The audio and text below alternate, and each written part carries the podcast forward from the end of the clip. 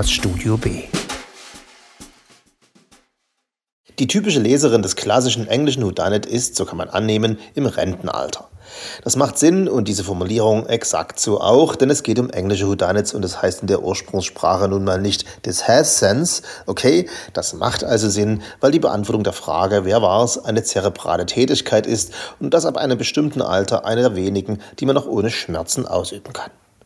Zudem braucht das Eliminieren von nie unter einem Dutzend Verdächtigen, um den Täter auf die Spur zu kommen, eine gehörige Portion Menschenkenntnis, die man sich auf einem langen Lebensweg ganz nebenbei aneignete, genau wie den einen oder anderen Special Skill, den der talentierte Autor in seiner Murder Mystery gewinnbringend integrieren sollte. Da man mit zunehmendem Alter der eigenen Gebrechlichkeit gewahr wird, neigt man im Allgemeinen dazu, all diejenigen, denen diese Erfahrung noch bevorsteht, zu verabscheuen. Diese Jugend stößt man asthmatisch dem BMX-Fahrer in der Fußgängerzone hinterher, auch wenn der das gar nicht hört, weil er einen dieser Walkman aufhat. Am allerwenigsten will man also von dieser Jugend lesen, man es denn zurück in den sicheren Ohrensessel geschafft hat. Und so ist Sherlock Holmes angenehme 60 Jahre alt und Miss Marple wird einfach nur als an old lady beschrieben. Man kann ja als Leser also selbst ein kindersicheres Alter von 50 bis 90 geben. Clever. Erträgt man den Anblick von hyperaktiven jüngeren Menschen gar nicht mehr, zieht man sich als Rentner mit Gleichgesinnten in ein Altersheim zurück, welches von eben diesen hyperaktiven jüngeren Menschen despektierlich in Funk und Film immer nur als palliativer Limbo dargestellt wird, mit einem Röhrenfernseher im Gemeinschaftsraum, auf dem Richterin Barbara Salisch in Dauerschleife läuft, bis das Bingo beginnt. Was aber, wenn es ein ganz falsches Bild ist, wenn man überraschend sieht, dass die geriatrischen Jungs und Mädels eine Menge Fun haben. Wie soll das denn gehen? Zum Beispiel wie in Staffel 3, Episode 2 von Inspector Barnaby. Ja, der Rezensent fängt die britische Midsummer Murders Serie nochmal von vorn an. Ja, das ist popkulturelle Weiterbildung, keine altersbedingte und winterinduzierte Melancholie.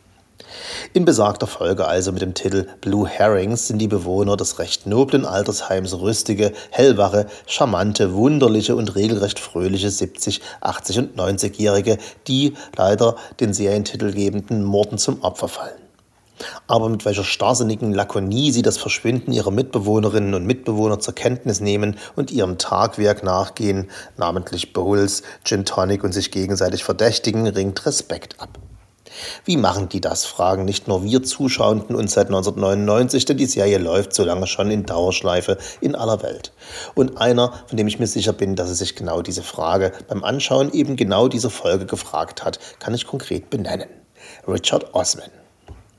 Osman ist Brite und im dortigen TV eine ständige Präsenz. Er ist der Co-Host einer täglichen Quizshow von korrektem Niveau und strahlt dort eine britische Mittelklass-Freundlichkeit aus, wie sie im realen Leben nicht existiert. Ein klassischer Schwiegermutterliebling, großgewachsen, fröhlich, allwissend und natürlich kann er auch noch den perfekten britischen Whodunit in direkter Fortsetzung von Miss Marple, Detektiv Porio und Inspektor Barnaby schreiben. Es ist zum Haare raufen. Dass die Seinen perfekt, dicht und ohne jede Spur von Grau sind mit seinen 51 Jahren, versteht sich. Was sich nicht versteht, ist, wie er seinen ersten Roman mit dem Titel The Thursday Murder Club nicht nur strukturell perfekt hinbekommen hat, sondern auch noch in einem nachdenklichen Optimismus, dass er es spontan auf die Liste der Top 10 gemütlichsten Kriminalromane der Literaturbeilage des Guardian schaffen konnte, von den üblichen Bestsellerlisten von Times bis Spiegel gar nicht zu reden. Der titelgebende Thursday Murder Club tagt im ziemlich poschen Altersheim Coopers Chase. Wie es sich für einen Whodunit aus dem Kulturkreis des Whodunit gehört, ist in diesem Buch nur wenig dem Zufall überlassen und Tradition wird groß geschrieben.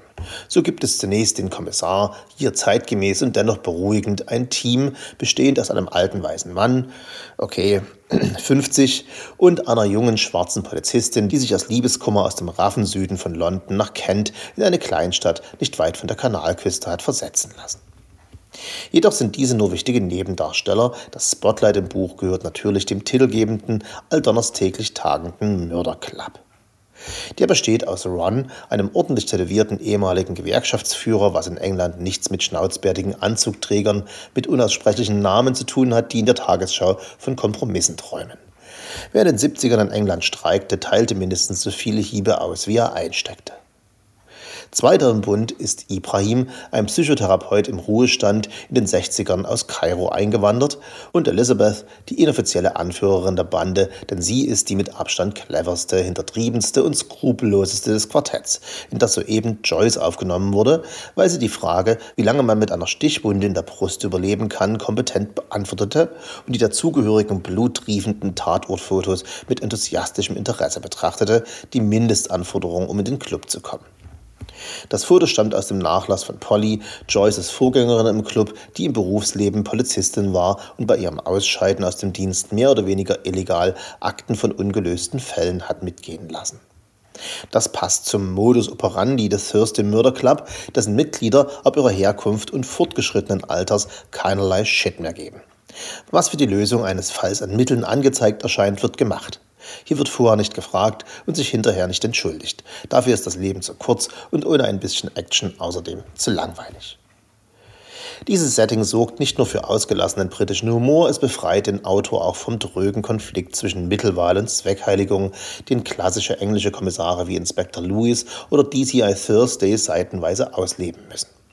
Und natürlich haben Kenner des Genres schon beim Wochentag im Titel des hier besprochenen Buches die Verbindung zum alternden Ziehvater von Inspector Morse, besagtem DCI Thursday, geschlossen, was auf mehreren Ebenen kein Zufall ist.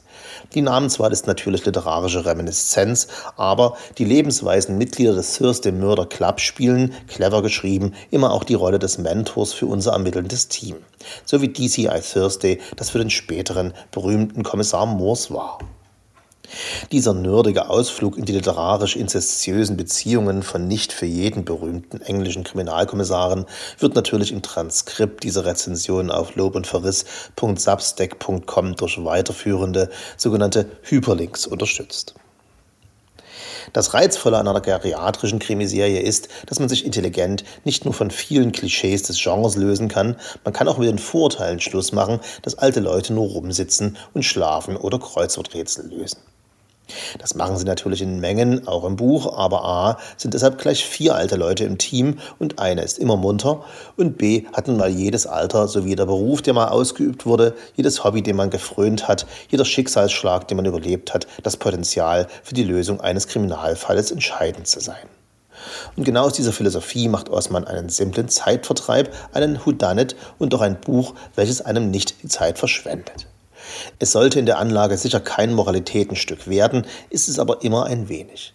Wir lernen im Buch, wie man mit Verlusten lebt, mit körperlichen Einschränkungen und dass man ein langes Leben nicht ohne den einen oder anderen moralischen Fehltritt übersteht. Und da wir hier kein 3000 Seiten Werk eines norwegischen Möchtegern-Intellektuellen lesen, dessen Titel aus nur einem bedeutungsschwangeren Wort besteht, sondern einen Krimi von perfekter Länge eines unerträglich talentierten Briten, steht auf dessen Buchcover der Millionenerfolg aus England und gibt sich der deutsche Verlag überhaupt keine Mühe mehr, weil selbst der spektakulär krude übersetzte Titel Der Donnerstagsmord Club, Club mit C geschrieben, es ist ein Wahnsinn, sich zu Recht auch so verkauft. Jeder, der die mittlerweile zwei Bände gelesen hat, wird sie, wie ich, begeistert jung und alt weiterempfehlen, schenken und kann sogar entspannt davon erzählen, denn wie es sich gehört, sind englische Krimis unspoilerbar. Zu viele rote Heringe, unauffällige Bibliothekarinnen, hochverdächtige Priester und total normale Gärtner produzieren eine Wendung nach der anderen, dass man zehn Minuten nach dem Zuklappen des Buches nicht mehr weiß, wer der Mörder eigentlich war. Und selbst wenn das beginnende Demenz sein sollte, hat man nach dem Lesen von The Thursday Murder Club ein bisschen weniger Angst davor. So ein brillantes, wärmendes, kluges Buch ist das. Danke, Richard Osman, und bis zum nächsten Band.